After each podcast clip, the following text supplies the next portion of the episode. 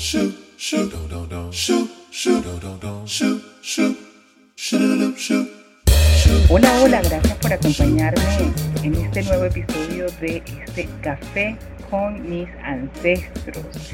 Recuerdan que en el episodio pasado les contaba la historia de dos personas que recibieron unas monedas de sus padres. La primera persona agradeció a sus padres por las monedas que recibió y se decidió a recorrer su propio camino.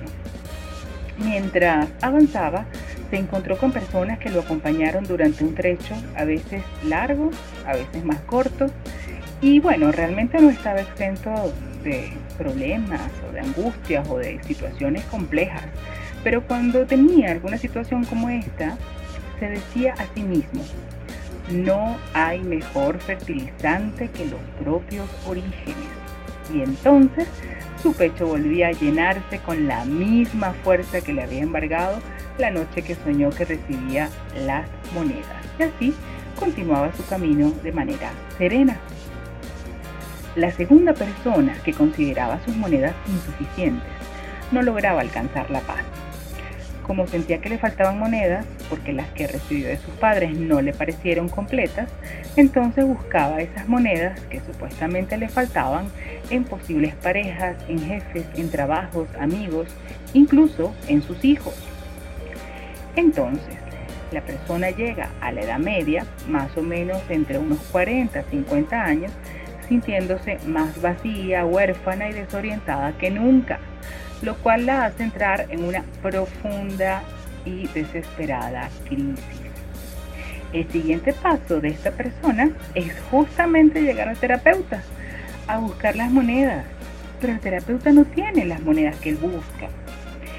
El terapeuta le ayuda a reenfocar y a modular su mirada, a percibir la realidad de otra manera, desde una perspectiva un poco más clara, más centrada y entonces finalmente esta persona se da cuenta dónde están las monedas. Regresa a la casa de sus padres y allí recibe con gratitud aquellas monedas que había rechazado varios años atrás. Entonces le dice a sus padres, hoy tomo con gusto las monedas porque vienen de ustedes y con ellas puedo seguir andando mi propio camino. Ahora ese hijo se siente grande y pleno, se percibe completo y puede por fin dejar la casa de sus padres con paz. Esta persona entonces logra fluir en su relación de pareja y logra también entregar sus monedas a sus propios hijos y les dice, pueden tomar todas las monedas de mí porque yo soy una persona rica y completa ahora que he tomado las monedas de mis padres. Los hijos se tranquilizan, se hacen pequeños respecto a él, porque él es el grande y los hijos los pequeños, y quedan libres para seguir su propio camino tomando sus propias monedas.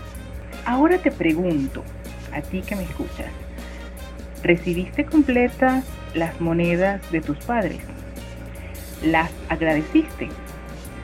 Puedes entregarle ahora las monedas que corresponden a tus hijos. Si no tomas, no puedes dar, pero sobre todo, si no tomas e integras a mamá y a papá con gratitud, es muy difícil fluir en el camino de la vida. Esta historia magnífica pertenece al libro Donde están las monedas de mi admirado Joan Garriga. Soy Clivis Guadalupe de Constelarte. Activa las notificaciones, dale like y yo te espero en nuestro próximo café con ancestros.